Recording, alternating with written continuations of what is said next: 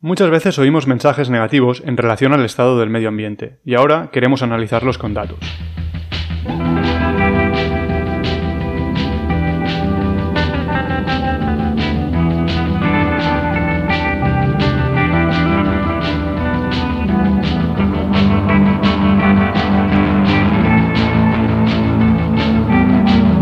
Veces nos vamos por las ramas y acabamos tratando temas que no estaban en el guion. A lo que íbamos, un podcast para curiosos donde hablamos de temas variados. Yo soy Jordi Nadal. Yo soy Marc Farré. Comenzamos.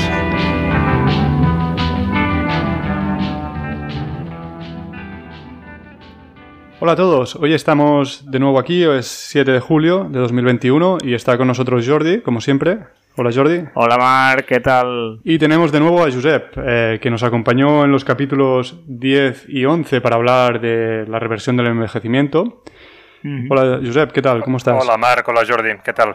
Muy bien. Bienvenido de nuevo. Gracias.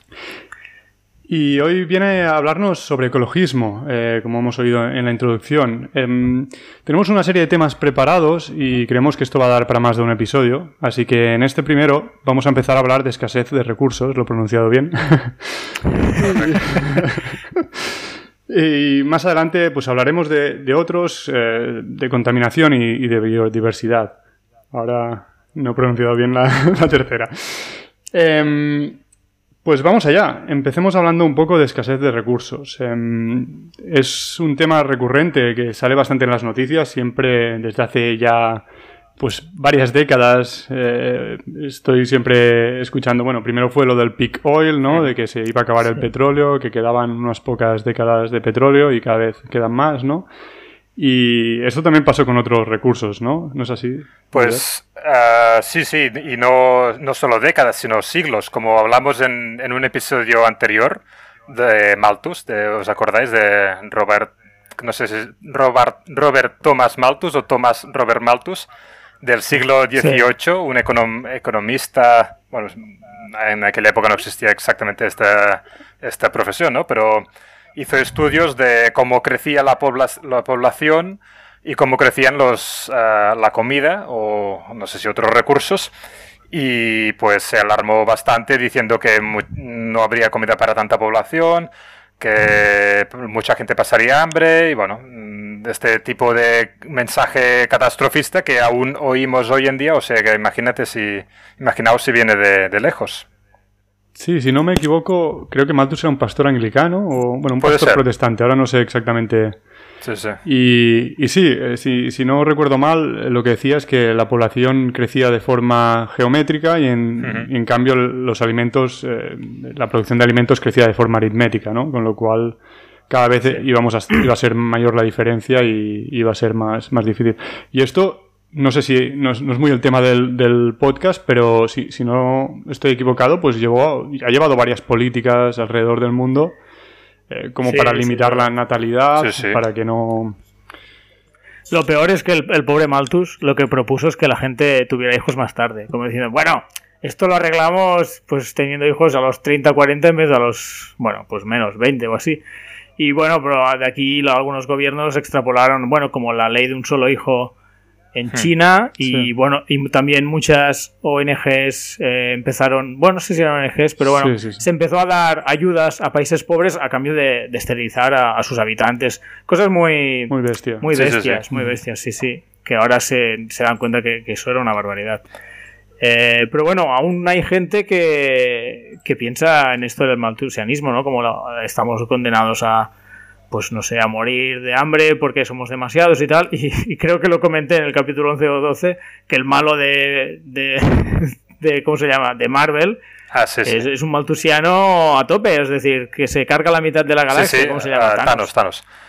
Sí, sí, aún se ve como el... Y, y- y no mucha gente ah, opina que es malo, ¿eh? Diga- digamos que opina, ay, sí, tiene razón en el diagnóstico, pero no en el tratamiento, ¿sabes? O sea, sí es una problemática, pero él es, eh, es demasiado bestia en su propuesta, ¿no? Pero mucha gente cree que, que- que estos mensajes son ciertos, ¿sabes? ¿Sabéis? Sí, no sé, no sé quién le escucha esta frase de que vivimos en, una sociedad tan extraña que nos alegramos cuando nace una vaca, pero nos preocupamos cuando nace una persona, ¿no? Pues y, sí, sí, así es. Y es un poco esto. Bueno, nos hemos ido un poco por las ramas, pero... No, qué raro. Pues, si queréis, primero para contextualizar un poco los problemas ecológicos que vamos a tratar, ¿vale? Porque he decidido estos tres. Es porque son, mm, yo creo, los más habituales cuando, cuando se opina de ecologismo, ¿no? Em, normalmente, para ponerlo en contexto, los humanos tenemos necesidades, ¿vale? de comer, de seguridad, de mm, habitaje, de mm, ocio, de muchos tipos. Y entonces, mediante la tecnología, pues vamos intentando cubrir estas necesidades. Con materia y energía creamos productos con la tecnología. En principio estos productos mm, satisfacen la necesidad, pero a veces crean problemas secundarios, ¿vale? Pueden ser problemas de tipo económico, que si crean desigualdad, que si crean yo que sé qué, pueden ser de otro tipo y pueden ser también problemas ecológicos. Yo los he dividido en, tres apartados, que serán los, capítulos que vamos a tratar. Relacionado con los inputs, o sea, con la materia y con la energía, pues un problema ecológico sería los recursos escasos o escasez de recursos. relacionado con los outputs sería la contaminación, o sea que no solo obtienes el producto, sino que ah, obtienes además emisiones contaminantes. Y luego, relacionados con todo el proceso, es la pérdida de biodiversidad. ¿vale? esto es un pues poco así para ponerlo en contexto. Sí, la verdad es que esta ha sido mucho mejor introducción que la que había hecho yo antes, sí. Gracias. bueno, pues vamos al tema. Vamos con el primero. Sí, los recursos escasos. Como hemos dicho, los argumentos maltusianos nos dicen que tarde o temprano habrá escasez de recursos. Mm, hace siglos que vamos sintiendo ese mensaje, pero mm, de momento no vemos, no vemos que llegue. Entonces, ah, hay gente que se ha dedicado a medir esta disponibilidad de recursos, ¿vale? Si son escasos, si son abundantes, cómo evolucionó con el tiempo, pues lo más fácil, lo más fácil con cualquier parámetro que quieras evaluar es medirlo, ¿no? Pues hay diferentes maneras de medirlo. Lo de, lo, más fácil es, es, un poco relativo, ¿no? Bueno, no siempre lo más fácil si quieres saber la verdad. lo, más honesto. Es lo más honesto, sí. Ah, la manera más tradicional es mediante el precio, ¿vale? Del, de cada recurso. Si, si el precio es, va subiendo, es que el recurso es escaso. O sea, cada vez hay más demanda y menos oferta porque es escaso, el precio sube. Y al revés, si, si cada vez es más abundante, pues su precio bajará, porque no habrá tanta demanda para la oferta, ¿no? Así, a, bote pronto, digamos, podríamos decir que con esto es suficiente, a ver la evolución de, los precios de cada recurso. Pero también podríamos decir, ¿y si un precio se, se mantiene estable, pero la, economía crece? O sea, si cada vez la gente es más rica, eh, y el precio del recurso se mantiene, mm, también estará más disponible, ¿no? Si un, si un recurso vale 10 un año y pasan, yo qué sé, un siglo y, la, y sigue valiendo 10 y la gente es el doble de rica, pues, pues, se podrá comprar el doble de este recurso, será el doble disponible, ¿no? Mm. sí, claro, es verdad. Manteniendo, bueno, manteniendo precios eh, constantes. me imagino que Mark iba por aquí. No, no, ah. eh, no, no, sí, no, no, te, iba a dar la razón, sí, está más accesible, ¿no? Eh, Exacto, más disponible. Es que al final estamos midiendo la disponibilidad, ¿no? Si es escaso o si es abundante, pues la disponibilidad. Vale, pues entonces puedes ah, meter el parámetro de, de, esto, de los ingresos o la riqueza de, de lo que gana la gente, ¿vale? Y luego también se puede ah, poner en relación a la población, al aumento de población.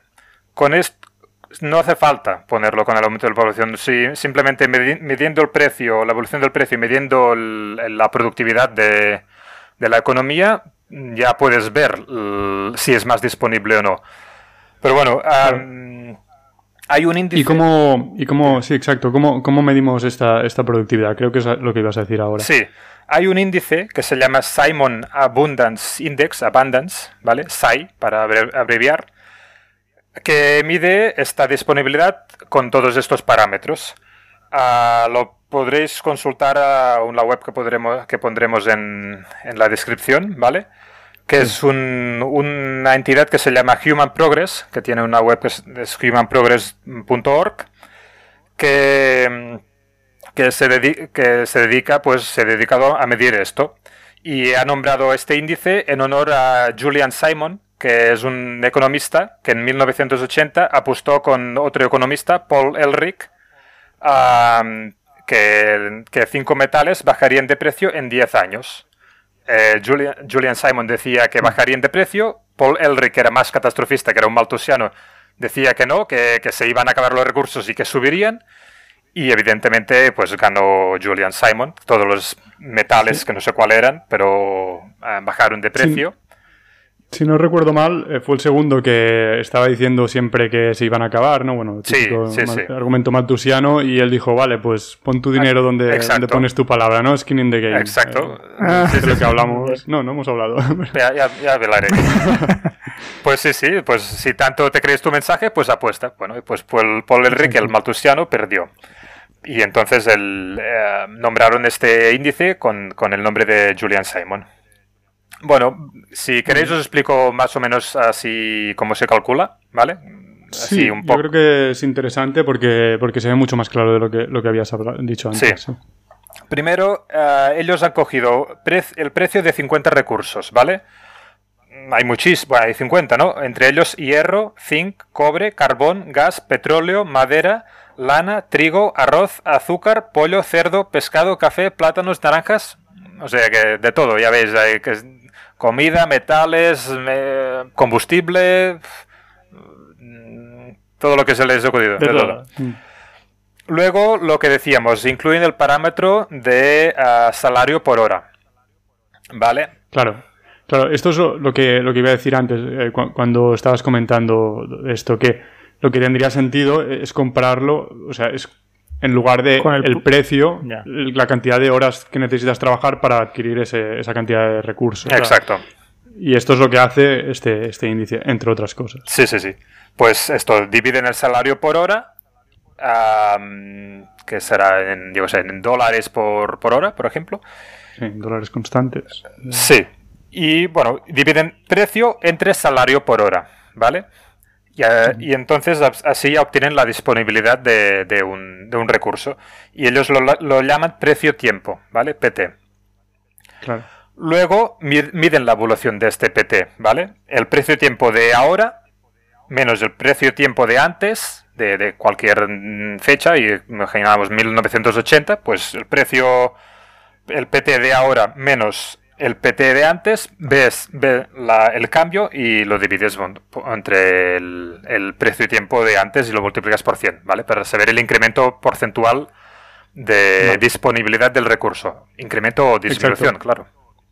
Sí, para, hacerlo más fácil, simplemente con que vayas representando este PT de todos los momentos de la historia, bueno, la historia, el tiempo que midas, pues lo vas dibujando en una gráfica y verás si, sube o baja. Exacto. es lo... Exacto.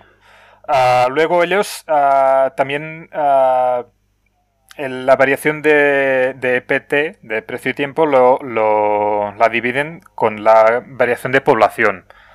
Y entonces ellos obtienen el, el, SAI, ¿vale? El índice ese.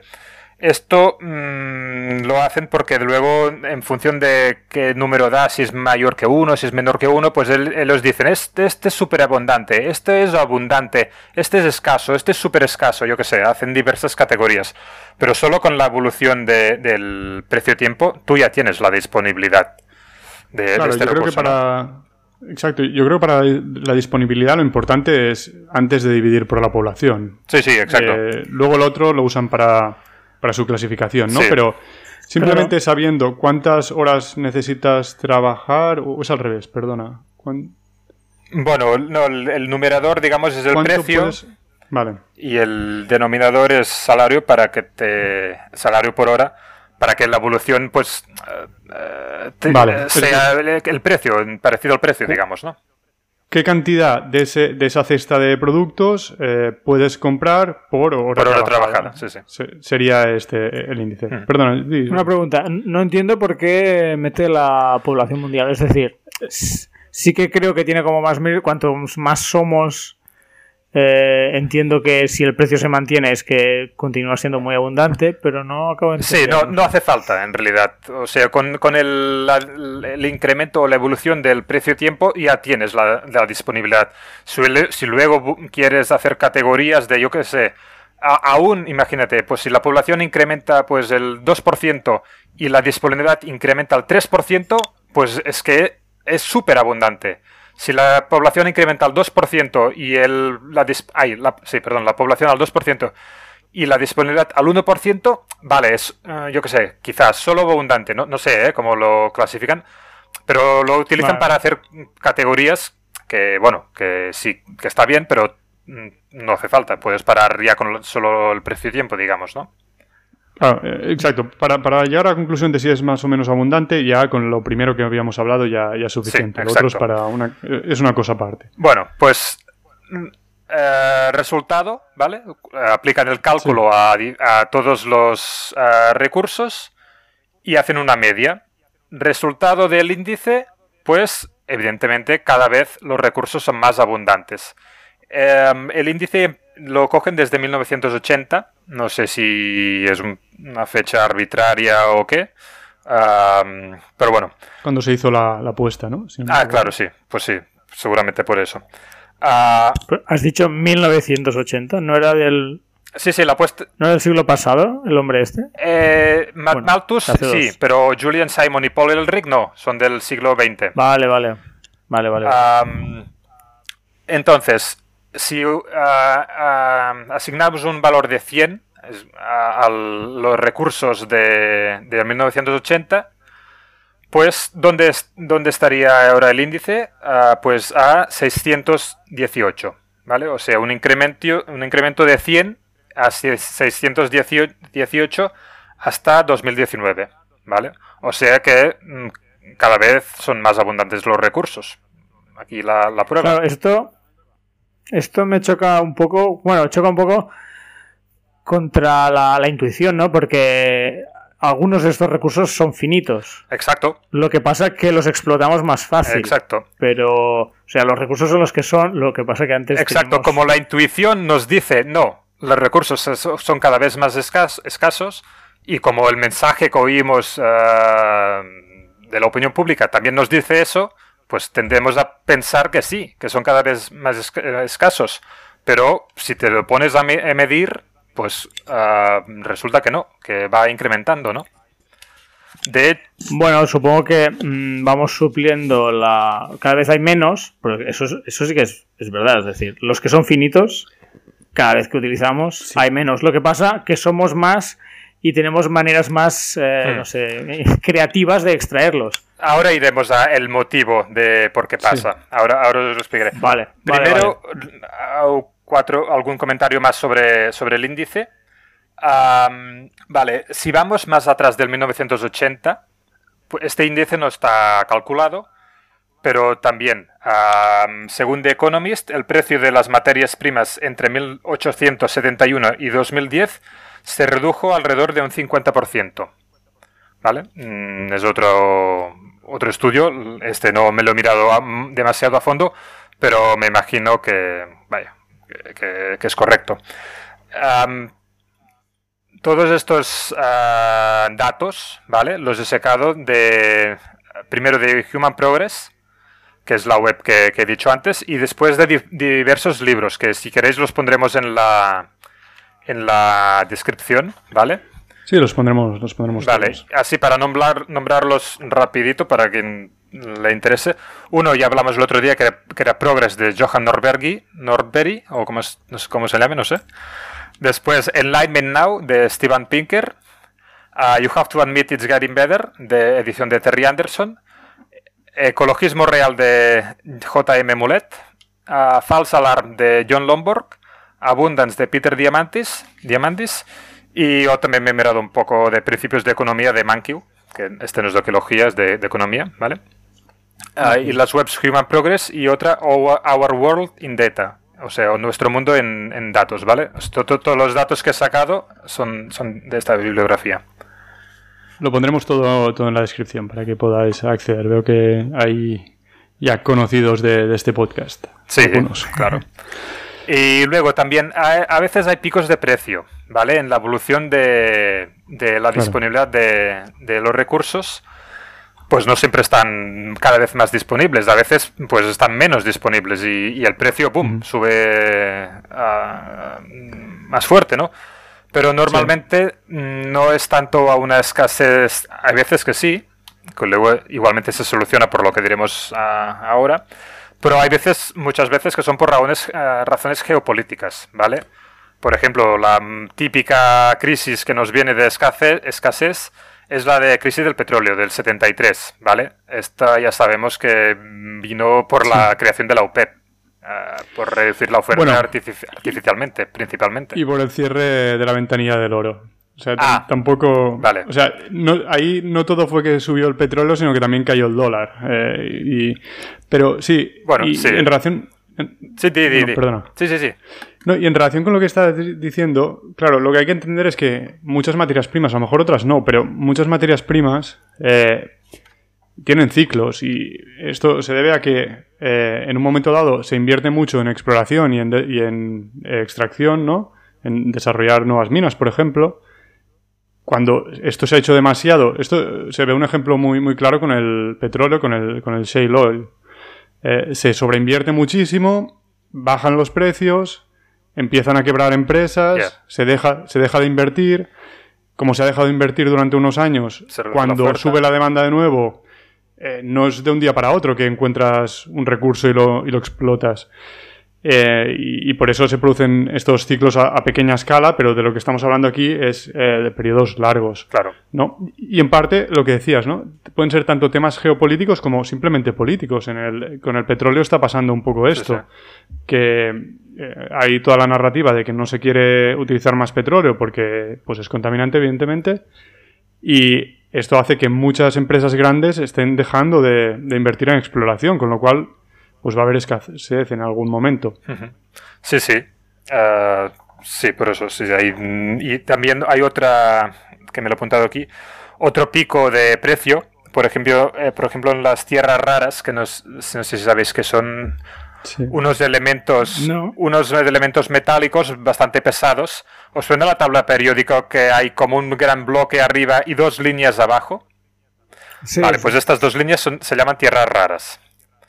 Y son elementos súper eh, poco abundantes, pero que se usan mucho en electrónica y en diversos campos así de tecnología, ¿no?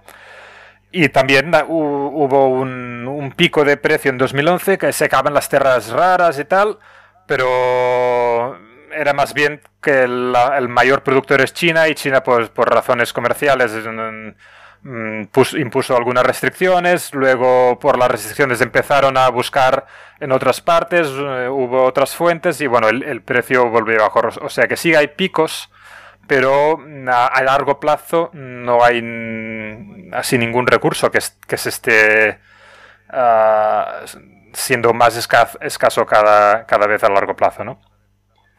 Sí, y además eh, de lo que, bueno, esta, esta parte va, va dedicada a Adrián Godá, si nos está escuchando, que siempre cuando alguien le pregunta por tierras raras se ríe porque dice que al final pues tampoco tampoco son tampoco están son tan importantes se pueden sustituir por otras cosas. Al final esta escasez tampoco son tan escasas es lo que dices tú es más temas geopolíticos que China controla gran parte de la producción. Pero también esto va relacionado con, con, lo, con lo que decías que o sea se tienen que ver varios recursos de forma paralela porque a lo mejor uno se está volviendo más escaso o más caro, ¿no? Pero hay otro que es sustitutivo. Exacto. puedes usar ese, ¿no? Entonces, Sí, sí. Em, al, final es la necesidad que satisfaces lo que, lo que hay que hacer. Exacto. Pues eh, esto, ahora vamos a ver un poco por qué pasa eso, ¿no? Si, si la lógica nos dice, como decía antes Jordi, que cada vez los recursos tienen que ser más escasos porque hay un, hay un número y si tú vas consumiendo, pues este número va bajando, pues la, lógica y la opinión pública nos dice eso, pero los datos no. ¿Qué pasa aquí? ¿Qué, qué cuál es la explicación? Pues vamos a ello. Ah, vamos allá. Exacto la gente, eh, o sea, en resumiendo, es la gente cuando hay problemas, como puede ser la escasez de algún recurso, pues no se queda de brazos cruzados, empieza a darle al coco y a buscar alternativas o soluciones a ese problema. un vídeo que también lo podemos poner a, la descripción, que lo explica bastante bien, del economista Steve Orwitz, ah, pues, ah, pues lo explica si alguien lo quiere ver. Pero bueno, lo vamos a explicar nosotros también un poco. Un motivo es el reciclaje, ¿vale? cuando el precio de un material sube, ya sale a cuenta reciclarlo y aparecen, por ejemplo, los chatarreros. una generación antes había muchos chatarreros e incluso te pagaban por reciclar.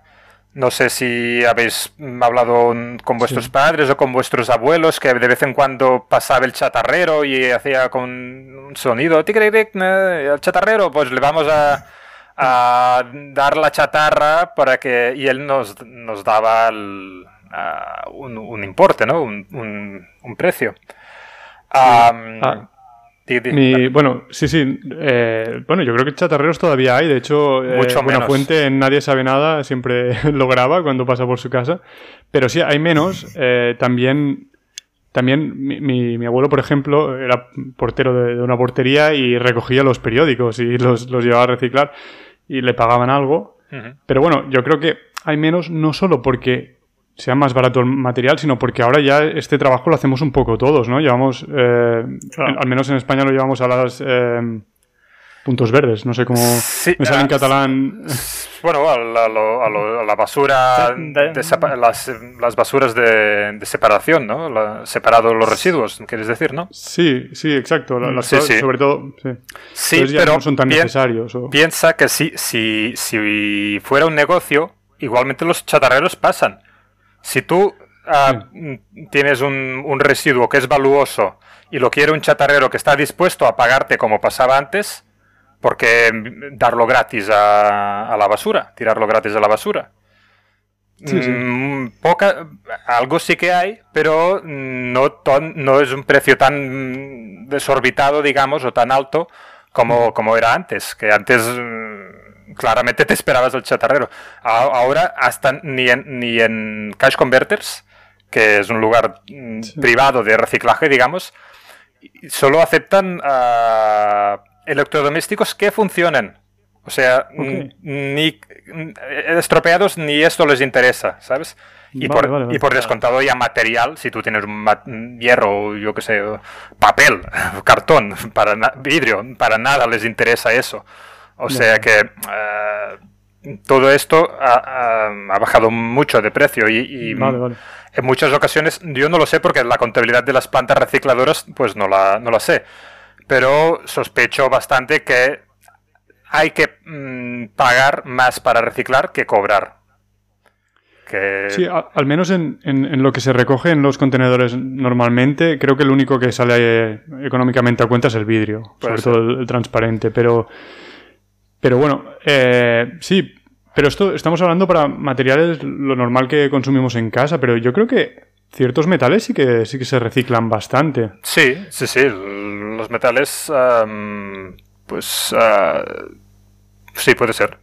Es, como son más escasos, de todos modos, bueno, no. Y fáciles de, bueno, no sé. Sí, más fáciles de reciclar, ¿no? Sí, sí, sí, sí, los metales sí. Bueno, pero ya, ya digo, un, un, un aspecto, sí, sí, un aspecto que, que te explica la, la, la disponibilidad, digamos, eh, estable eh, de, recursos, pues este es el reciclaje. O sea, si, si, el, si se reciclan metales, pues un argumento que corrobora el, el, el, hecho de que el reciclaje aumenta la disponibilidad de recursos, ¿no? Claro, claro. claro. Luego, también se buscan nuevas fuentes, ¿vale? Cuando el precio de un metal sube, hay de un material sube, ya sale a cuenta explotar otras fuentes que antes no eran rentables o empezar a buscar fuentes nuevas, que es lo que has dicho antes de las tierras raras o no creo que has dicho petróleo, no sé. Y para lo de explotar eh, cosas que no salían a cuenta antes, hmm. esto es muy típico en las minas, que hay muchas minas que ya se han explotado y pues a lo mejor hace 50 años y no salía, más allá de cierta concentración de ese metal, no salía a cuenta separarlo. Y entonces lo que se hace muchas veces es coger directamente todo el desecho de las propias minas y volverlo a procesar, porque ahora ya sí que sale a cuenta. Ah. Ya sea porque ha subido el precio, como comentabas, o ya sea porque hemos mejorado la tecnología y es más barato hacerlo. Sí, sí, exacto. Entonces van guardando ahí todos los desechos. Bueno, esto por Bueno, no es que se guarden, es que al final pues se vuelven a los desechos se vuelven a enterrar, no claro. al lado. Luego también hay otra, otro elemento que es la sustitución, que hablábamos antes. Sí, las tierras raras. Sí, cuando un material pues eh, se vuelve más escaso, pues mm, se busca otra alternativa que, que dé una solución parecida. Que, de un rendimiento que, satisfaga la necesidad pues ah, de otra forma, pero ah, que sea más abundante el recurso, ¿no? Por ejemplo, antes la conectividad telefónica se, ah, se hacía con, cobre y ahora se hace con, fibra óptica, que, que, se, que viene del silicio. No sé si es mm, exactamente porque el, cobre subió de precio, entonces se pasó al silicio o directamente ya se pasó al, a la fibra óptica porque es mucho ah, tiene muchos mejor es más rápido, ¿no? Pero, pero... Creo, que, es por esta segunda en este caso. Pero, pero un caso muy que está pasando hoy en día es el de las baterías, ¿no? Que al final eh, los componentes, con, los metales con los que se hacían normalmente, metales, bueno, no sé, los elementos con los que se hacen normalmente, pues se van volviendo más escasos porque queremos producir muchos más coches eléctricos, por ejemplo. Entonces empiezan a hacer nuevas aleaciones. sí, sí. normalmente son de litio, que igualmente las baterías se han abaratado mucho a un ser de litio. Pero bueno, mm, la verdad es que sí que la, demanda de baterías crece y obviamente se están estudiando sustitutos. Por ejemplo, se está investigando baterías de sodio. Que el sodio ah. es mucho más abundante. El sodio es la, la, sal es cloruro sódico. Mm. No sé si lo tendrán de, directamente de la sal, pero pero sí, eh, o sea, siempre hay, siempre se puede buscar algún sustituto, ¿no? Para algún material escaso. Sí, las de hierro también. Se, van, a ver, no se usa solo un elemento en una batería, entonces ah, lo que se hace es se van combinando. Pero sí, sí, es, pues bueno, esta de, la sal no lo sabía. Es interesante. De sodio, sodio. Eh, lo he, bueno, sí, perdón. Sí, lo he leído en uh, Peter Diamantes de Abundance, que lo estaban investigando, pues no sé si habrán tenido éxito, ¿no? Pero al menos, pues iniciativas para buscar sustitutos de materiales, pues existen. Sí, sí, sí. Parece que, parece que hay muchas alternativas en el tema de las baterías. El, problema es que es difícil. O sea, el tema es que las que usamos hoy en día ya las hemos probado muchísimo. Entonces, es más por temas de, de, seguridad que, bueno, hay que darle tiempo. Claro. Luego, otro motivo por el que la disponibilidad va aumentando es por el que, comentabas de ah, productividad, de productividad tecnológica a la hora de ah, utilizar el recurso, ¿no? Ah, por ejemplo, en la comida, que también es un recurso que ahora hablamos como mucho de metales, porque sí es el típico bien que nos, viene en la cabeza cuando que está limitado, ¿no? Pero la comida es un, recurso pues súper importante. De hecho, el Malthus, ah, su argumento era sobre la comida, que, nos, que acabaríamos sin comida. Pues el motivo por el que la comida es mucho más abundante ahora que antes, ah, que antes es por la, el aumento de productividad del, del campo. Por ejemplo, hay muchísimas nuevas, nuevas y viejas técnicas agrícolas que están ayudando a aumentar la productividad, como fertilizantes, tractores, pesticidas, hibridación, transgénicos, cultivos hidropónicos, aeropónicos, granjas verticales, inteligencia artificial, drones, y el otro día hablé con un agrónomo y me dijo algunas más que, así, eh, especies uh, plaguicidas para... Ah, sí, sí, sí. Pues, y, yo, y muchísimas más que yo como no soy un entendido pues no, no sé, pero ah, ya podéis imaginar que, que, el, la productividad del campo ha, mejorado tanto que ha conseguido aumentar muchísimo la disponibilidad de, comida, ¿no? Exacto, es lo, es lo, que es lo que decía. Bueno, sí, sí, es, eso. Ha, crecido muchísimo la población, pero el porcentaje que se dedica a la agricultura es mínimo hoy en día comparado con lo que era antes. Y, esto va muy en relación con lo que había dicho Jordi al principio, creo, eh, que cuantos más somos, pues más ideas tenemos y las ideas se pueden copiar, ¿no? Y al final, eh, pues eso, eso es muy, importante. Y... Una, un vídeo que. Perdona. No, dime, Un vídeo que quería recomendar en relación a esto es, es uno de, de VisualPolitik, lo pondremos eh, en la descripción. Eh, que no sé si vosotros sabéis cuál, cuál es el líder mundial en, exportación. Sí, tú lo has visto. Yo no lo sé porque lo dijiste el último capítulo. Eh, ah, me queda grabado. ¿Cómo me repito? Vaya. pues lo dejo escuchar El, anterior. Pero quien no, lo haya ido, dígale, dilo. Claro. Pues eh, dilo, dilo. es, Países Bajos. Países Bajos es, el, es el líder y es un país pues que tiene muy poca superficie, claro. mucha población. Es que de hecho un recurso que también se va volviendo... Mm, tienes que utilizar menos para producir lo mismo mm, es la tierra. es el recurso, el recurso principal que, principal que, que mucha gente le viene en la cabeza que es escaso, pues este también va disminuyendo su uso para un mismo, una misma cantidad de producto, cada vez se utiliza menos tierra. De hecho, hay quien dice que hemos llegado al peak farmland, que es el pico de tierras conreadas.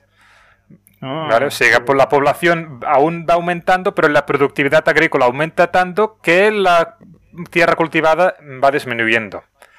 No sé yo si es cierto o no, pero... Quizá tiene algo que ver lo que decía Mark de las granjas verticales, ¿no? Todo, todo. Josep, no, no Ay, bueno, sí, sí. ¿Quién, sea? No, sí. No, pero claro, si cada vez somos más óptimos con el espacio. Sí, pero pues todo, ¿eh? No, no, solo las granjas verticales, sino todo, eh, todo lo otro, con una misma superficie, pues mucho más productivo, ¿no? Antes, yo qué sé, por, la plaga se te comía la mitad, la falta de agua la otra, las variantes uh, uh, de las plantas eran menos productivas y cualquier eso que lo dejabas descansar el campo, ¿no? Que ibas como migrando. ¿Cómo se llamaba esto? Guarete. Nos en primaria. Sí. Guarete me, bueno, Sí, pero ahora, o sea, en relación a esto, es que incluso, no sé si lo vi también en VisualPolitik, esto no, no recuerdo, pero en, en Israel han, han conseguido que pueden plantar directamente en un desierto, en, aunque fuera incluso en duna, si, sin nada, porque le meten por gota a gota no solo el agua, sino los propios nutrientes, así que no importa ni, ni en qué sustrato esté... Es esto, los cultivos creo que esto es los cultivos hidropónicos. Bueno, pues creo que el cultivo hidropónico es que la planta crece en agua y, y, coge los, eh, el agua directamente de, de con la raíz del cazo donde está o del recipiente y luego hay los cultivos aeropónicos que reciben la agua mm, creo que por el, por el, por, el, aire se pone un aire húmedo creo que es esto ¿eh? Mm. si no es esto pues nada pero son técnicas agrícolas son técnicas agrícolas que, que que han permitido un aumento de productividad. Y es que... Tendremos que traer un, una, un pues agrónomo o algo, ¿no? Que nos hable de las tecnologías. Sí, sí, es súper interesante. Todas estas tecnologías súper interesantes. Y quería nombrar también a Norman Burla, que ya lo nombré el anterior capítulo, no sé si os acordáis, que es un científico que en los años 60 pues se dedicó a, a aumentar la productividad del campo y se dice que gracias a él, pues muchísima gente pues uh, disfrutó de, de, más comida o, eh, o sea que, bueno, un, un recuerdo para, para él, un, uh, para Norman Burlack. Y luego, si queréis ver los datos, están en, también en overworldindata.org uh, barra crop yields, o sea, rendimiento de, de crop, ¿cómo se...? De cultivos. De cultivos, sí. De maíz, ¿no? ¿Es crop? No, crop. Crop, creo, sí. Cultivos. Ah, vale, vale. Luego también está la tecnología digital, ¿vale? Que ayuda a a, consumir también menos, menos materiales, ¿no? por ejemplo, la desmaterialización, mm, supongo que ya habréis oído la cuestión. lo que antes era un, disco, un altavoz, un disco, un teléfono, un calendario, un, yo qué sé, un juego, mil cosas, ahora lo tienes en un móvil que te cabe en el bolsillo. O sea, muchos menos recursos para la misma función, digamos. O sea, que Claro. esto también es un aumento de productividad. Los juegos de mesa ni tocar. No, no. No, no, a mí me encantan ¿eh? los juegos de mesa. O sea, no. es que has dicho los juegos, digo, los Bueno, pero juegos también hay mucha gente. Sí, sí, hay mucha, muchísima gente que juega. Yo, por ejemplo, a- a- Sí, sí. ajedrez por, por ordenador. Sí, Claro. sí, Como, como no encuentro gente que, que juegue, pues tengo que jugar online. Pero O bueno, sea, que eres Claro. jugador de ajedrez también. bueno, un Soy- poquito. Vale. Aquí es súper, súper amateur. Pero bueno, Ya echaremos una partida, Ah. Y, la, y haremos un streaming eso online. es. De moda ahora, sí, sí. Yo retransmito porque que no sabré. Uy, me, una- mm, paliza me dará, pero bueno. Y otra, ah, la sharing economy, ¿vale? La economía de compartir, que bueno, esto es ah, muchas cosas, pues ya eran antiguas de alquilar un producto, que al final es eh, economía de, de compartir, pero bueno, con, ahora con la digitalización se comparten cada vez más cosas, yo que sé, casas, coches, herramientas. Eso también es una manera de, de reducir el consumo de materias y hacerlas más disponibles. Claro. Luego, perdón, Mark, ¿sí? No, no, no. Sí, sí, que estaba pensando. Sí. Luego, un apunte que, que quería comentar. Hay una, un, un elemento que se llama la paradoja de Jevons. No sé si lo habéis oído nunca. No. Que, Suena, pero- que decía, como más, am, se preguntaba, como más eficiente es el- el- la tecnología de, para, para dar un uso a los materiales, ¿aumentará o disminuirá el consumo? Porque si, si un, ah, un antimaltusiano di- dice, mira, qué eficiente ahora que, yo qué sé, el, en mi coche consume mucho, mucha menos gasolina, ¿no? Por la, tecnología, pues consumiremos mucha menos gasolina, porque para ir el mismo trayecto consumirá menos. Pero hay también la argumentación de, como, es más eficiente y te sale más barato, ahora mucha gente se comprará un coche, mucha gente lo cogerá todos los días, o se irá con el coche a lejos, ah, y gracias al aumento de eficiencia habrá más consumo. Esa es la Bueno. paradoja de Jevons. Una, una- un más eficiente que comporta menos o más consumo. No, no lo sé. No, no- No lo sé. Va- Vale, estaba esperando Sí, respuesta. sí, sí. Está- eh, yo no he contestado, digo, esto es una pregunta trampa seguro. Pues no, no sé la respuesta. Es, eh, me imagino que más consumo. Pero aún, aún con más consumo, la disponibilidad mm, au- aumenta porque quizá la eficiencia pues es más rápida que el aumento de eficiencia es más rápida que el aumento de consumo. Pero Supongo. yo creo que su- más consumo. Perdona. No, es- Supongo que habrá que será algún tipo de curva que tendrá un pico, ¿no? Y a partir de ahí, ¿no? Porque estoy pensando, por ejemplo, en el petróleo, ¿no? El petróleo al final, pues sí, es verdad, cada vez consumimos más. Pero, por ejemplo, en Europa ya no consumimos cada vez más. Hmm. Eh, se consume en el mundo porque se va. Hay gente que antes no podía acceder a. Pues ya, ya sea al coche o a, o a transporte de Sí, bienes. sí. Quizá hay un, hay un como un máximo, sí, sí. No lo sé, ¿eh? No- se, se me ocurre que algo que no tiene. que seguro que no es una línea recta no, fácil. Y, lu- y luego ah, la- el argumento final es la innovación, ¿vale? Que está relacionado con todas las anteriores. Al final lo que no es escaso son las ideas, que es lo que decías antes Marco o Jordi.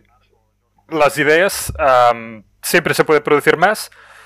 Además son recombinantes, o sea que tienes una idea, ah, tienes otra idea y de estas dos puede surgir una tercera. Luego con esta tercera aún se puede combinar con otras y es como una un- un- la, el- la mezcla de ideas hace que aún haya más ideas, ¿no? Ah, y además es acumulativo, o sea, el conocimiento, las ideas son conocimiento, el conocimiento que se genera en un determinado mm, año o en una determinada época, pues este ya es para siempre, no, no, mm, sí, sí, aunque no lo utilices, es para siempre, no se pierde, a no ser que se, nos destruyamos todos con un meteorito o cosas así. Está eh, explicándose porque pongo cara- caras raras. Sí, sí, sí, ponía, No se se, se ría un poco y digo, Sí. "Eh, ¿qué pasa aquí? O sea, en general, en general estoy de acuerdo. Y, y es verdad que es, que es Uy. más geométrico, ¿no? Que una idea más otra idea, pues hacen. o sea, cuanto más gente somos, más, más ideas tenemos, y- pero no unas pocas más, sino muchísimas más, ¿no? Porque. Pero no es verdad que todo el conocimiento permanezca siempre, ¿no? Porque sí que es verdad que las el conocimiento principal sí, pero hay conocimiento que no se pone por escrito, ¿no? Que cuando muere la persona o cuando se va la persona se acaba yendo. Sí, sí. Y esto se ve muy claro, por ejemplo, en la carrera espacial, creo que ya lo hemos comentado en el propio podcast, Hmm. que se está volviendo a desarrollar todo para volver a ir a la Luna. Y, o sea, se fue en los años 60. Tendrías que poder decir, vale, mañana vamos, ya está. Pues no, necesitan décadas otra vez de nuevo para. porque la gente que trabajó en ese proyecto ya no está. Pues aunque tengan los planos y todo, no, no es tan fácil como cogerlos y. Pero bueno, sí, en general estoy de acuerdo. O sea, vale, sí, imagínate que en un, en un año, yo qué sé, se generan 100 ideas. En el siguiente, mm, vale, pues, pues no, quizá no, las 100 no, no permanecerán, quizás serán 99, 98, 97, pero da igual, el pues serán 97. Sí, sí. Y el siguiente, Que pues la- serán 97 más. Las que se siguen usando quedan. Exacto. Además, Claro. yo creo, no, no lo sé, ¿eh? pero por este ejemplo de, de lo que se. la el conocimiento para que se, se fuera la NASA, ahí pues se fuera a la Luna, quizás es porque mm, no, no ha sido útil. Ah, No, no, no, el conocimiento Total. se perdió porque ya nadie más quiso ir a la Luna, porque la- ir a la Luna sí. era un poco la- el capricho de, de Estados Unidos pa- y de, de Rusia para competir con ellos. Se acaba la competición, mm, se perdió el conocimiento, vale, pero es que- es que no era útil, o no, no era muy Sí, sí. útil, ¿no? digamos. Exacto. tienes, tienes toda la razón. Al final, eh, lo si, si sigue siendo útil y no hay una interrupción en eso, se va transmitiendo este- incluso este conocimiento más, es que no sé cómo llamarlo, más eh, suave, ¿no? No sé, más... Sí. También se transmite también de persona a otra persona y, y acaba y, y persiste, claro. Sí, sí, o sea, me imagino, yo que sé, en el mundo de la medicina, las ideas que se han perdido, pues eh, son ideas que ya no son útiles mm, para No. nada. Yo que sé, remedios caseros de la abuela, historias así, ¿no? No. Con, cómo se hacía antes el preparado de historias así. Ahora está escrito en, un, algún, en los formularios de fórmulas of- oficinales, pero no mucha, mucha poca gente lo usa y esta idea ha quedado en desuso. Pues mal, no pasa nada. Hay otras ideas que lo, Claro. lo han sustituido y, y mejor, ¿sabes? Sí, pues bueno, re- resumiendo esta, esta, esta idea que, que has dicho, ¿no? De las ideas, eh, un- una frase típica de Huerta de Soto era o pocos y pobres o muchos y ricos, ¿no? Pues sí. Ah, Porque cuantos sí, más somos, más, más ideas tenemos, más que se pueden copiar y son gratis. Sí, sí. Por eso, pues estos, estos motivos son los que contraintuitivamente hacen cada, cada, que cada vez los ah, recursos estén más disponibles y no menos disponibles. Luego, si queréis ahora, miramos algunos casos en, con- ah, ah, en concreto, ¿vale? De algunos ah, recursos. Sí. Por ejemplo, no sé si es- creo que he cambiado el perdón, ahora una cosa del guion. Lo he cambiado de orden. No sé No si nada, no habéis pasa nada, estoy aquí Ahora me he acordado. Arriba y abajo. Sí, vale, vale. Ahora me he acordado y digo, estos quizás están un poco desorientados porque me, he, he hablado primero nada. del por qué, de la explicación de por qué pasa y luego de, los casos concretos, ¿vale? Claro, tiene sentido. No ha, ha fluido así, pues así vamos. Sí, sí. Ah, bueno, de hecho lo, lo- lo cambié yo y no me he acordado de deciros. No pasa nada. Ah, Vale. Aquí estamos. Ah, luego, por ejemplo, si queréis podemos hablar un poquito de la, la energía. La energía es un recurso pues que también mucha gente se pregunta, ¿nos quedaremos sin? ah, yo qué sé, por ejemplo, porque ahora mucha, mucha energía es- proviene de combustibles fósiles y estos sí que eh, son los que hay y estos no se pueden reciclar, no se puede porque se queman. Ah, sí, y sí que se puede encontrar más y sí que se pueden hacer más eficiente su uso, pero mucha gente mm, tiene en mente este, este concepto ¿no? de la escasez de, de energía. Sí, pero en el caso de los combustibles fósiles yo creo que se acaban más por, por temas políticos, ¿no? Y bueno, y sociales, ¿no? Que, que no queremos quemar más petróleo o carbón. Claro. Más sí, que por, por el hecho de, de que sean escasos. Sí, sí, sí, de momento no, no, no ha habido la- el incremento de precio, digamos, mm, por, porque se esté acabando, porque aún hay reservas para años. Ah, sí, sí, el encarecimiento ahora, mm, al menos aquí en España, lo, lo- lo último que, que hay es, bueno, en Europa, el, el impuesto al CO2, ¿vale? Sí. Que esto es eh, ha hecho encarecer, pero no es porque sea escaso, sino porque contamina. Ah, que ya lo trataremos en, en el siguiente episodio de la contaminación. Pero sí, sí. Pues esto, eh, la energía, esto parece que los combustibles fósiles hagan pensar que, que sí, que sí que es escasa, pero hay la alternativa que hace tiempo que, que se comenta de la energía solar y la eh, energía eólica, ¿vale? Porque el sol y el viento son potencialmente- potencialmente infinitos, o sea, estos sí que no son escasos. Lo que pasa es que ahora, hasta ahora era bastante cara, pero está bajando de precio muy rápido. Mm, También, ¿Ah, sí? sí, ¿Y eso? Sí, sí, pues así también pod- pondremos el link que es de Our World in Data. El precio de la electricidad de, de la energía solar en 10 años ha bajado un 89%.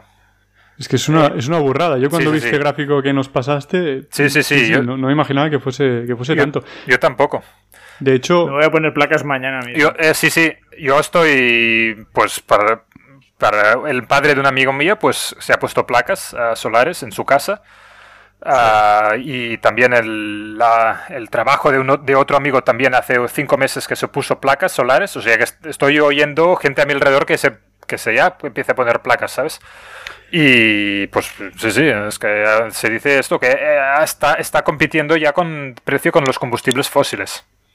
bueno, por lo que, está por lo que veo aquí, que has pasado, incluso está por debajo, ¿no? Ya. Ah, sí, ah, lo que pasa que nos... Bueno, no veo el petróleo, pero. Sí, hay aquí el gas, nuclear, solar, ah, carbón, ciclo combinado. Claro, Viento. eso es lo que eso es lo que pasa, ¿no? Que al final pues tampoco puedes depender solo de esa, ¿no? Bueno, a lo mejor en tu casa sí, si tienes suficiente batería, con lo cual la tienes que Exacto. combinar con, con otras. Pero me ha sorprendido sobre todo el ahora podemos pasar a otras a otras energías también, pero Sí, ahora que has dicho lo de la fotovoltaica, recuerdo que al principio toda esta cu- cuando se empezó a sobreinvertir en esto en, en España, ¿no? Cuando aún eran eh, tecnologías incipientes, se, se utilizaba mucho la, la termosolar, ¿no? La- las torres estas sí. en medio de un campo con un montón de espejos eh, apuntando a la torre para concentrar el, el calor. Y, y veo que está ahora la fotovoltaica muy por debajo. Muy Sí. por debajo. Yo la verdad es que no, no, no conozco la diferencia entre la torre, esta Solar Thermal Tower y Solar Fotovoltaica. Bueno, la fotovoltaica sí que son las placas. Sí. Dices que la, la, esta, la torre Solar Thermal Tower... No, no soy especialista, pero no, ¿no habéis visto una imagen como de un montón de espejos en un campo enorme que apuntan todos a una torre muy alta? Ah, vale, sí, sí, es verdad. No sé cómo funciona. Supongo que luego eso debe calentar agua, entiendo, ¿no? Y no lo sé. Pero lo tiene que calentar mucho, ¿no? Para hacer energía. Claro, pero es que son muchos espejos. No, no sé si habéis Ya. visto la. Bueno, Sí, sí, sí, sí, ahora que dices sí que me suena. Pero bueno, en todo caso esta, por lo que veo, tampoco ha, baj- ha bajado mucho. no ha bajado mucho, ¿no? Ya esta no, No. no. mejora. Bueno, supongo que no había mucho margen de mejora. No. Pon- Poner más, eh, poniendo más espejos y espejos, venga, va. Pero, pero la fotovoltaica, pues ya ves que la, la baja. Una barbaridad, estoy alucinado. brutal. Pero bueno, hay un problema con la solar y la eólica, que es lo que sabe todo el mundo, que qué pasa cuando no hace sol y qué pasa cuando no hace viento, ¿no? Minamos Bitcoin. Escuchad ya el episodio. ¿Hablasteis de esto? No? el episodio número 9, creo que era. Espera, que lo Eh, ya sí. estoy, estoy perdido ¿Cuánta los energía números. consume Bitcoin? Ah, vale, sí. Sí, Tengo- sí, sí, sí. pendiente, Perdón está pendiente este. Sí, sí. Por el spam. No, no. Hombre, que, que menos en nuestro podcast que hacer cuñas publicitarias de otros episodios. Claro. Ah, pues para, para este problema, pues primero hay ah, Sí. las baterías, ¿no? Que hemos hablado antes. Y también hay otras fuentes de energía que se están estudiando. Estas no sé si tendrán éxito o no, porque todo es buscar alternativas, pero bueno, qui- pues quizá algunas sí que ten- ten- tengan éxito. La que se oye mucho es la energía de fisión.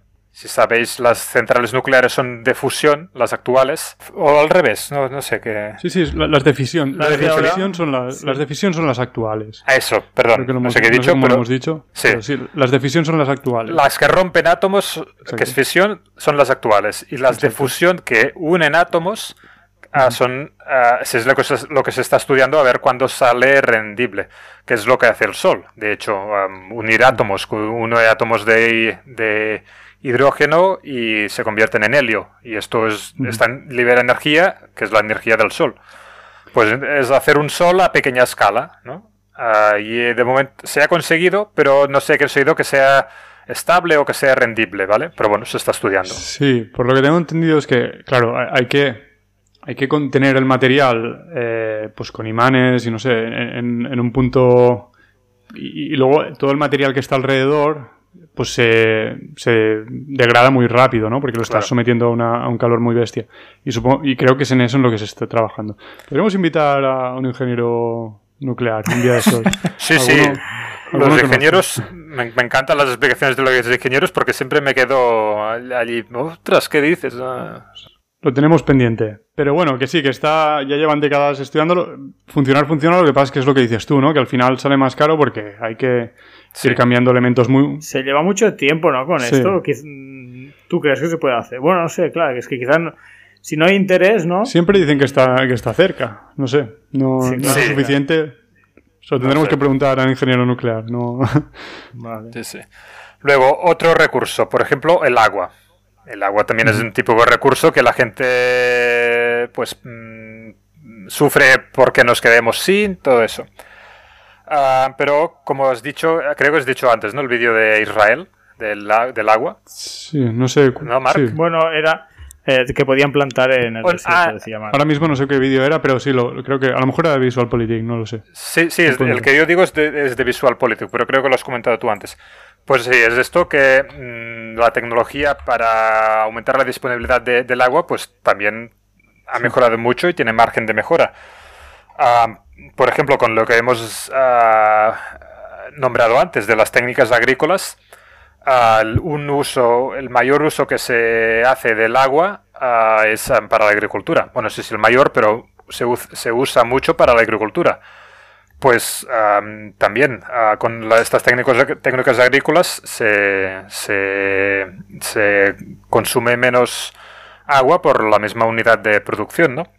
Como mm. pueden ser el riego de precisión, la hidroponía y la, la aeroponía. Ah, luego también el redes inteligentes de, distribución de agua, porque mucha agua se ve, no sé, no sé qué porcentaje, lo, lo pone en uno de estos libros que, que, he dicho antes también, pues se pierde por fugas de distribución. Yo que sé, si un 20, un 30%, no sé, o, un 10, yo que sé. Es una locura, es muchísimo, es muchísimo. sí. sí luego también el reciclaje de aguas. Por ejemplo, toda el agua que se usa, que lo utilizamos para, por ejemplo, tirar el retrete, ah, que no necesitamos que sea agua potable, simplemente que, pues, que esté mínimamente limpia, pues ahora mismo es agua potable. Pues también hay ah, tecnología para reutilizar, yo que sé, el agua de, yo que sé, la, lavaplatos o la de la ducha, lo que sea, para, el retrete. Hmm.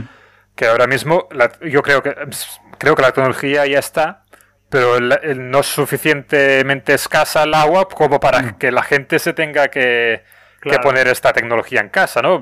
Siguen con el retrete anterior que tienen de toda la vida y punto. Ah, pero bueno, en el momento que llegara a ser ah, más escasa, ah, pues tendría sentido esta, esta tecnología. Luego, ahora que digo esto del precio del agua, también un, una, no es una tecnología, pero es un elemento que ayudaría a,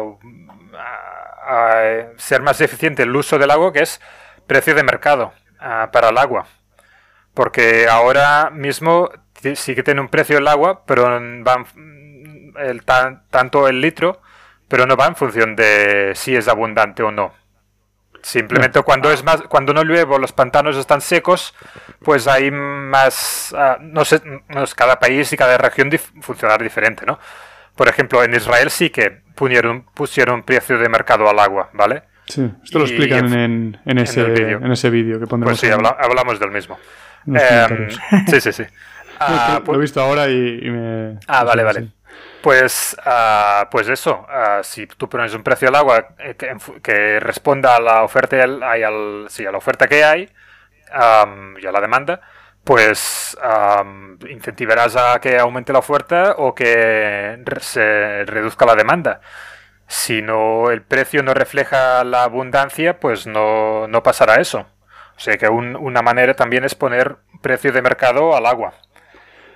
Sí, en ese sentido hay un... Bueno, no, es tanto el precio de mercado, pero sí que es eh, bueno, reconocer la... No, no, no. Sí, sí, no. Tienes razón en lo que, en lo que dices. Simplemente es un ejemplo paralelo eh, de derechos de, de, propiedad sobre el agua que se estudia mucho en todo el mundo. Yo, yo, lo estudié aquí en Estocolmo cuando estaba Erasmus, que es el Tribunal de las Aguas de Valencia, em, que ya desde hace muchos siglos pues tenían los regantes los derechos de propiedad y podían sobre podrían venderlos o traspasarlos a otras personas y, y, fue de mucho éxito en, una zona donde el agua es bastante escasa en pues todo el levante español y es la huerta de, Europa, ¿no? En cítricos sobre todo. Sí. Pues sí, sí, es, es, un, es una manera de poner un precio que refleje su escasez o su abundancia, pues es una manera de de economizarlo, ¿no? Exacto. Y, que, no se pierdan fugas, como, como decías. Sí, sí, también. Ah, también hay filtros, ah, mejores filtros que no solo para troncos o, yo qué sé, objetos grandes, sino cada vez hay ah, mejores filtros que pueden filtrar el agua y que permiten su reutilización. Y la tecnología pues más potente, digamos, es la desalinización. ¿Vale? O sea, si, si, si esta tecnología llega a ser a, un precio razonable, pues es que el problema del agua ya está, ¿no? Pues si, si hay el mar, es agua salada, y si a un precio razonable se puede obtener agua potable, pues se acabó la escasez. De, momento, de momento es muy caro la desalinización. Pero bueno, pues si aumenta mucho el precio, pues quizás sea más barato, ¿no? Porque de momento también... cuando haya interés... No, no, iba a decir eso que lo que decías antes, que cuando hay interés o la necesidad, pues estas cosas se mejoran o llega un momento que tener agua potable por otro lado es más caro que desalinizar, pues sí, sí. entonces tiraremos por allí. También es porque, no sé ahora, pero en los principios recuerdo que tenía muchos problemas también de qué hacías con, con el agua muy salada que te quedaba como subproducto, ¿no? Hacer baterías. Sí, sí, el agua y la sal, ¿no? Se irá resolviendo. Sí, sí, sí, no sé. Creo que aquí en Cataluña hay una desanalizadora en el Prat de Llobregat. ¿Ah, sí, se, se, hicieron mucho. Creo que fue en la época en la que se cambió. Había, el plan hidrológico nacional, este que luego no se quería. Al final se tiró para atrás por el tema de trasvases y, y en lugar de eso creo que, que, se hicieron bastantes desalinizadoras. Pero no sé si se utilizan. Sí, tampoco lo sé, no lo sé. Pero bueno, mm, pues hay diversas tecnologías que, esto permiten que el agua sea más disponible. Y, por ejemplo, el vídeo que decías tú, Israel ha pasado de ser un país escaso en agua a ser un país exportador de agua. ¿Qué dices? sí, sí. La ambulancia. Ay, sí, perdón. No, no, no. A ver. luego, otro, otro recurso la comida, que esto ya, ya hemos hablado un poco antes con las técnicas agrícolas, pero ahora quería destacar otro punto, que es sobre lo, no la agricultura, sino la ganadería. ¿vale? Ha habido casos en que los humanos sí que hemos agotado los recursos. Por ejemplo, con el mamut y casi con las ballenas, que casi las agotamos, y otros, otros animales. Que, que, se han extinguido, ¿no? Esto también hablaremos un poco más a fondo en el, capítulo de biodiversidad, pero bueno, ahora solo un apunte desde el punto de vista de recursos. Pues esto se conoce como la tragedia de los comunes. Me imagino que ya lo habréis oído, ¿no? Sí, sí. Bueno, no, explica, explica. Pues. ¿Qué es la tragedia de los comunes? Pues esto, cuando no existe propiedad privada sobre los bienes, se malmeten o, se agotan o se mal, se mal se malmeten, se malgastan, sí, no sé. Se deterioran, se deterioran. Esto. Ah, vale. por ejemplo, esto, si se pueden privatizar como el pescado con las piscifactorías, pues entonces se puede en parte solucionar el problema. Eh, los, es esto, los, peces, los peces en el mar, pues es un recurso común. Como son de nadie, pues ah, es un material abundante, pero bueno, se va consumiendo a un ritmo muy rápido. No hay incentivos para renovarlo porque no es de nadie y el recurso sí que se va acabando. Pero si los privatizas, o sea, si haces una piscifactoría y todos los peces de dentro son de un propietario, pues puedes ah, solucionar el problema. Y de hecho, ahora la mitad del consumo y la producción, o casi la mitad de la producción mundial de peces, proviene de piscifactoría. No sé si lo sabíais. ¿Tanto? Sí, sí, sí. Ah, también hay el link, ah, podremos dejar el link en la descripción. Hace unos años estaba más del 45%. Mm, no sé si el año pasado o hace dos o sea que mm, la mitad, podríamos decir. Sí, sí. Ah, o sea que imaginad que, que la potencia también de este. de este. de este. ¿cómo se llama? No, tecnología no, este institución, esta regla, no sé, ¿sabes? Sí, sí, no sé. Sí, de la sí, propiedad privada, No vamos. sé, piscifactoría, yo qué sé. Sí, sí. Bueno, pues esto, el apunto en, para comida. Luego, de metales, te hemo- pues ya hemos hablado. Los que hay sí que son más o menos finitos, pero bueno, si hay nuevas minas o nuevas maneras de extraer, o los metales que están en el vertedero, pues suben de precio, pues ya se, van al vertedero y se reciclan. Pues diferentes alternativas para aumentar la disponibilidad de, min- de minerales o de material, hay de metales. Y hasta incluso hay la una que es la más puntera, digamos, que es la minería espacial, ¿vale? No sé si habéis oído hablar de ello. Pues no, minería espacial. ¿Pero qué es esto? Pues ir a planetas o asteroides o cometas o lo que sea a minar los ah, asteroides y a coger los metales que hay allí. Y em, la pregunta que yo me hacía es, mm, ¿qué pasa? ¿Hay más metales en los cometas que en la Tierra? ¿Para qué tanta faena de ir a un asteroide a buscar metales? Pues ya en la Tierra es más grande que el asteroide y está más cerca necesi- necesidad. Pues se ve que los metales en la Tierra mm, pesan tanto que bajan al centro de la Tierra. No sé si lo habíais oído esto. Bueno, No. sí, no, creo que bajen ahora. O sea, el tema es que cuando se estaba formando, Por la, se- cuando por aún la era sedimentación, magma, pues... pues no, claro, no ahora, sino a lo largo de la Claro. historia geológica de la. Tierra. Me está imaginando aquí unas piedras de metal se Cayendo. fue. irse cayendo por entre las grietas. De- están en el núcleo, sobre todo. Exacto, el núcleo principal- Vale. principalmente es hierro. Yo creo en unos años tendremos, ¿sabes? Estas eh, estos matamoscas como para cazar, cazar mariposas, los cazamariposas versión asteroides. Pasa un asteroide, ¡fla! Pues, Lo cogeremos y venga a, a sacar todos los metales. pues sí, sí.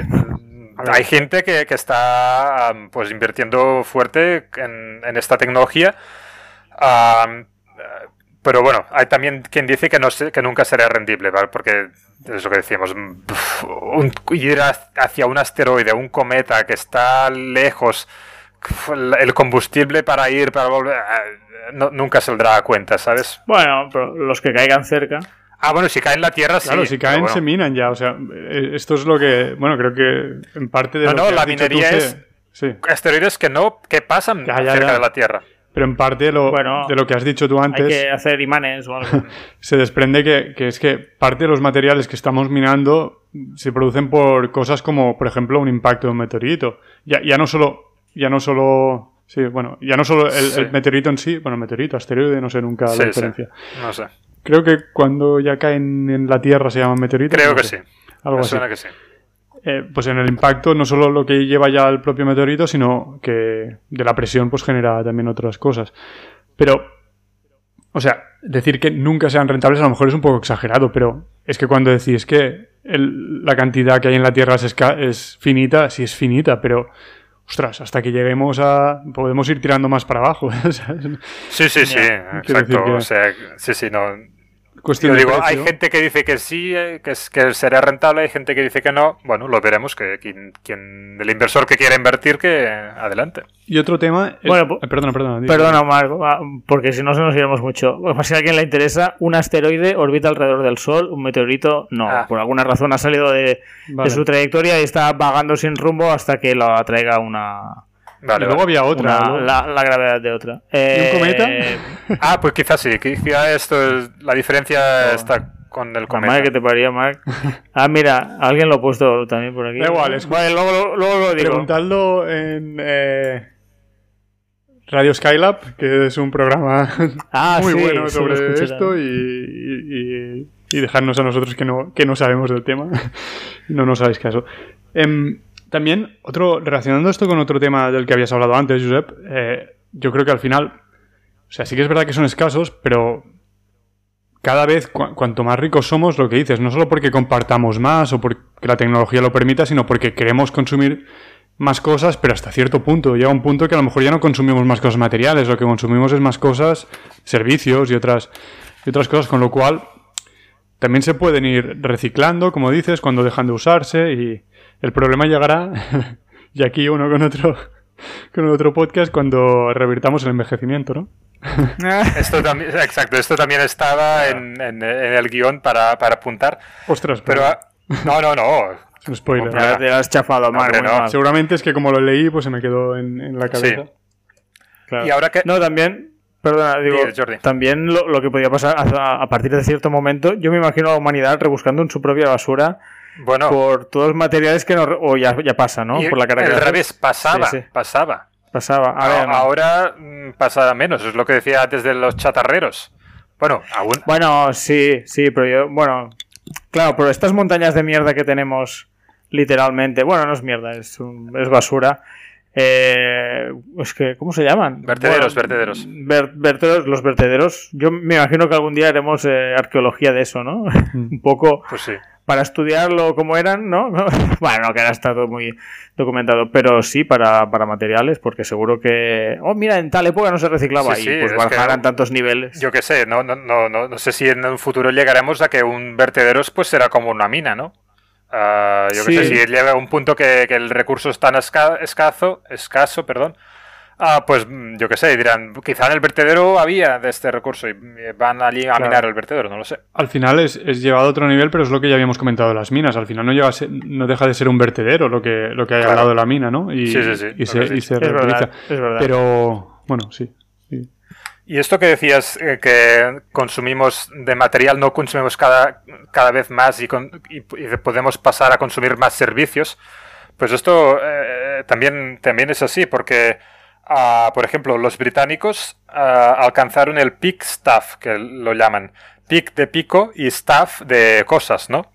Sí. Ah, por ejemplo, en, dos- eh, en 2001 utilizaban anualmente 15,1 tonas métricas por persona de, de material, tonelada. Que era muchísimo y que se ha reducido un 30%, ¿no? Por lo que dices, es, es una burrada. Bueno, de 15 a, a 13, no sé qué he dicho. 15 a 10. un poquito menos. 15 a 10. Ah, pues de sí. 15 a 10 sí que son 30, sí. Sí, sí, sí. 33. Pues Jolín. sí. Está muy bien. Sí, sí, sí. Y luego el último mm, es, recurso que quería comentar es otro que también es muy habitual en de tertulias, es el espacio. Pero no el espacio sideral, sino el espacio superficie de, de la Tierra, ¿no? Sí.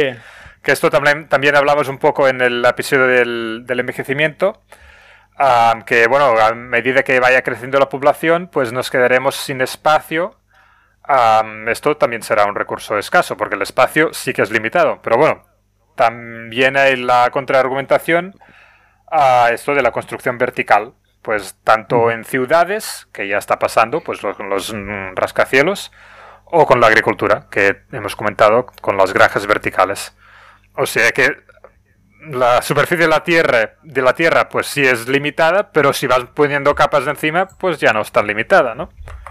Claro.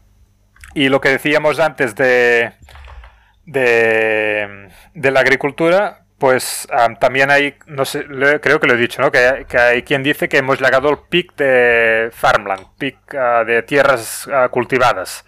O sea que con, puede ser que no haya un aumento bestial de, de, de superficie agrícola, y en ciudades, pues esto, con la construcción vertical, pues también no, no tiene por qué ser ah, un aumento cada vez ah, más grande. De todos modos, lo que dijo Mark el otro día, am, creo que fuiste tú, ¿no, Mark? Que dijiste que la población del mu- mundial cabría en eh, yo lo he apuntado aquí porque lo tengo de un, de un link. Vale. La población mundial cabría en una ciudad del tamaño de Texas con la densidad de Nueva York.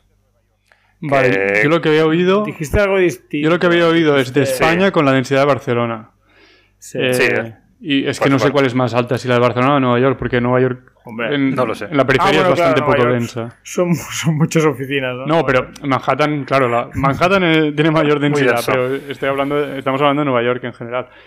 Eh, Vale. Bueno, pero claro, de comparación puedes hacer las que quieras. Eh, Sí, o sea que sí. Pero, pero esto es lo importante. ¿Cuánto es en estadios de fútbol? Que las cosas se miden en estadios de fútbol. Ah, sí. Qué manía con los estadios de fútbol, ¿eh?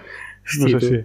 Bueno, que haga. Vale, ya, ya- ya pondremos un, tra- un conversor de, de estados de Estados Unidos a estadios de fútbol. Pues, Sigamos. Pues bueno, esto es más o menos lo que quería hablar de- en relación de los recursos. Y esto, que es la, opinión pública o la intuición, nos dice que, que, cada vez son más escasos, pero los datos nos, dice, nos dicen que no, que cada vez son más abundantes y la explicación pues es la, la que hemos dado. Y para, a, modo de conclusión, pues para seguir disfrutando de abundancia de recursos, necesitamos libertad de mercado. Por ejemplo, derechos de propiedad, precios libres, libre comercio, libertad empresarial, inversión, crecimiento económica, crecimiento económico. Todo este tipo de instituciones o de regulaciones son las que permiten que con la creatividad de los empresarios pues se, se vayan ah, consiguiendo más recursos y cada vez sean más disponibles. Y, y también, sí, muy- me parece muy buena conclusión. Yo creo que aquí podríamos cerrar, pero quería preguntar, te quería preguntar la, la opinión sobre otro que cuando estabas hablando de escasez de, de las tierras y esto, me ha venido a la cabeza y otro recurso escaso es, es las personas, ¿no? Al final, quiero decir, Las personas.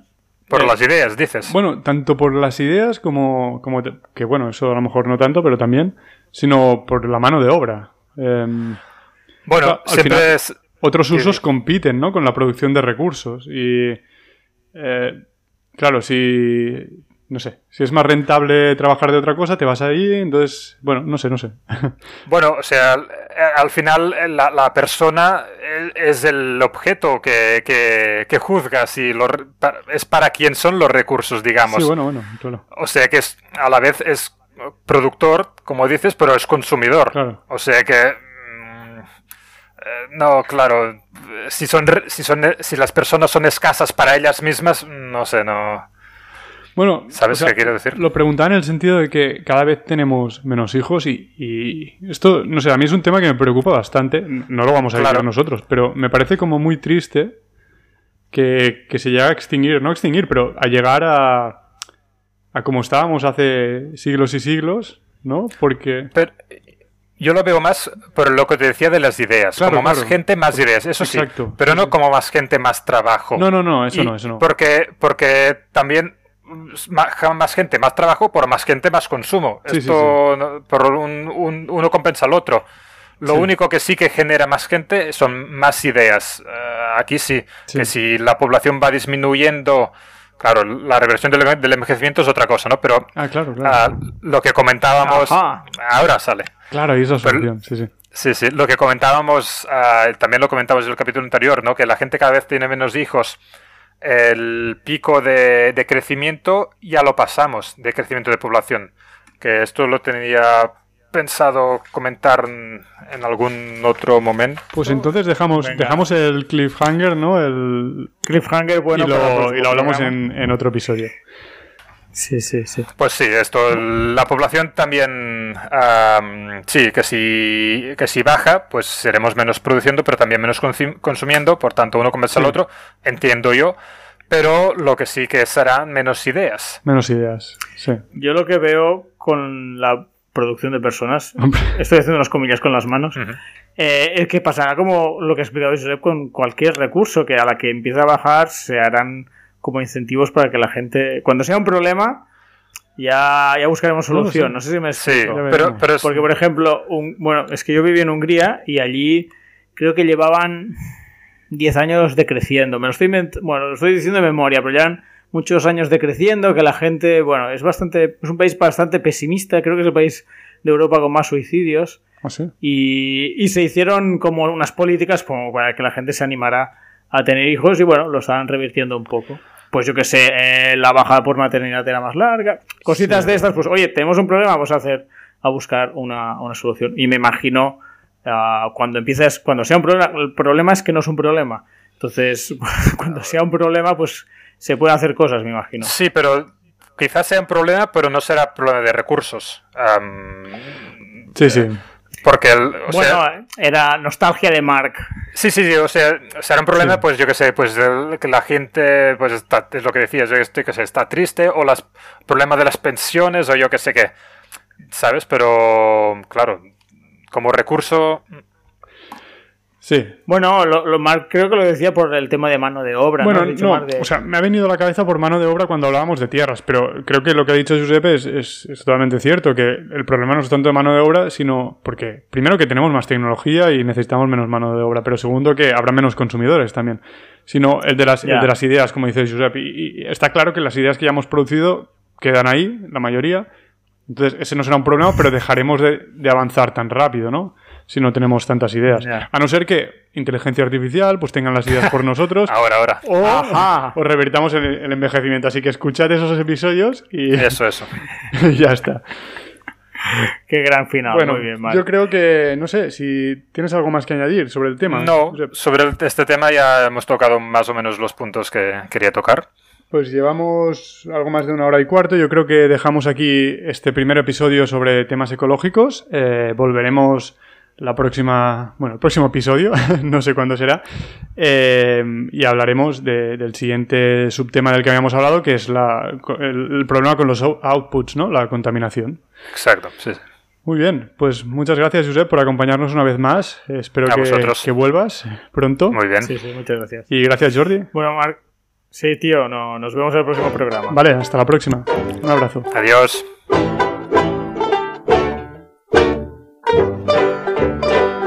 Gracias por escucharnos. Si te ha gustado el podcast, te agradeceríamos que le dieses al corazoncito en Google Podcast o iVoox, like en YouTube o 5 estrellas en Apple Podcast. Así nos ayudarás a tener más visibilidad y seguir con este proyecto. Ahora puedes dejarnos mensajes de voz a través del link de Anchor que encontrarás al final de la descripción. Los comentarios por escrito en la plataforma por la que nos escuchas, o bien correos a, a lo que íbamos gmail.com, por Twitter arroba ALQ íbamos o por Instagram ALQ íbamos todo junto, también son más que bienvenidos. En capítulos posteriores iremos dando respuesta a vuestros comentarios y preguntas.